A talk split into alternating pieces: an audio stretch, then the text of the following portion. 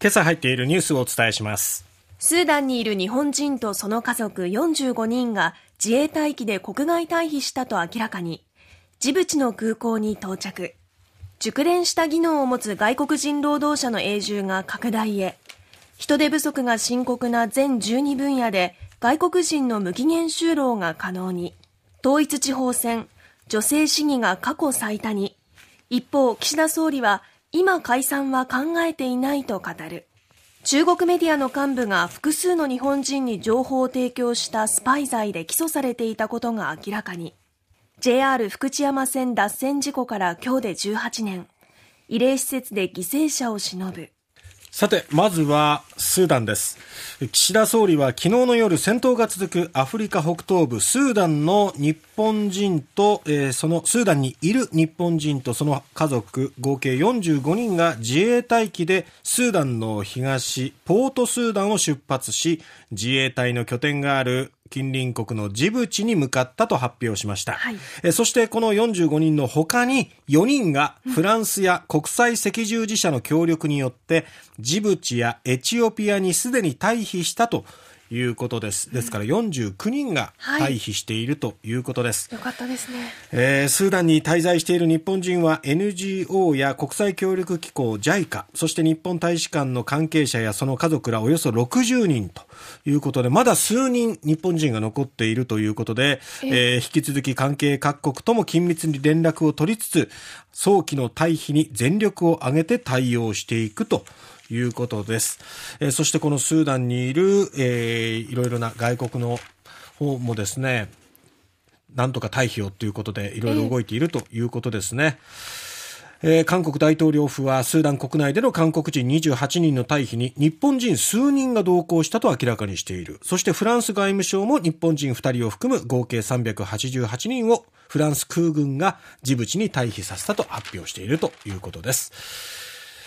さて、え熟練した外国人が日本で長く働く道が広がっていきそうです。人手不足の分野で外国人労働者を受け入れる在留資格、特定技能について政府は昨日、在留期間の更新に制限がなく、家族も帯同できる2号を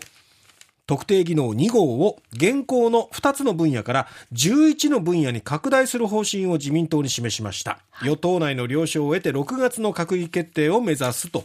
いうことです。えー、経済界などの要望を受けて、えー、こういった措置を取るということなんですが、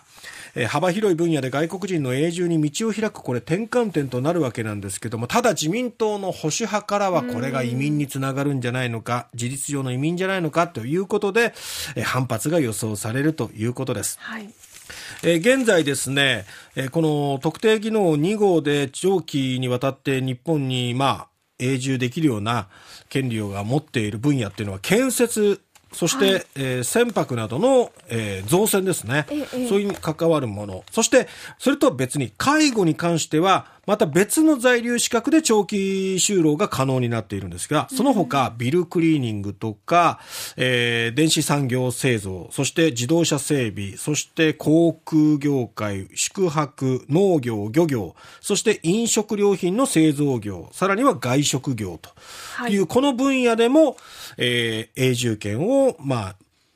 獲得できるように拡大していく動きが見られるということです。日本は今人手不足ですから、ね、せっかく技術を身につけても、この期限が来てしまうと、もう日本にいられなくなってしまうっていうのはもったいないですよね。えー、えー、なので、まあ、しかもその最初にこの在留資格っていうのができ、特定技能が設けられたのが2019年で、ちょうど5年間の期間なんですよね、はい、1号は。その5年目にあたる2024年がもう来年に控えているということで、早めに今この拡充措置へということで動き出したということです。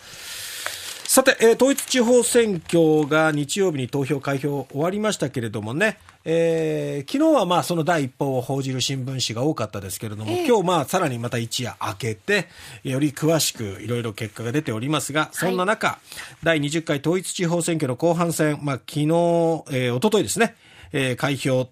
そして昨日翌日開票となった東京都の一部の区議選なども確定しまして、1ヶ月間に及んだ選挙戦が閉幕しました。無投票当選だった選挙区を除いた63の市長選挙は47.7%、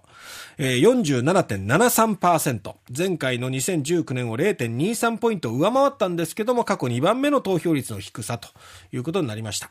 そして女性当選者数はというと、市議選は1450 7人。過去最多。改選定数に占める割合は22.0%。こちらも過去最高だったということで、少しずつ女性のね、議員も増えてきましたね。ただ、気になるところが、まあ、解散はどうかっていうところなんですけれども、はい、岸田総理は昨日記者団の質問に対して、今、解散は考えていないと発言したということです。さて、えー、北京で去年の2月、日本大使館員と会った直後に行方不明となっていた中国メディアの幹部の男性がスパイ行為に関わった疑いで拘束され起訴されていたことが分かりました。男性は中国共産党系メディアで論説委員を務めていました、うん、男性が行方不明になった当時男性と会っていた日本大使館員も一時身柄を拘束されたことから日本の外務省が中国側に厳重抗議していました、えー、中国ではねこのスパイ罪というものでつい先日、日本もね、適用されたこともありましたけれども、えー、拘束された日本人幹部もね、いましたけれども、この中国メディアの幹部も起訴されたということです。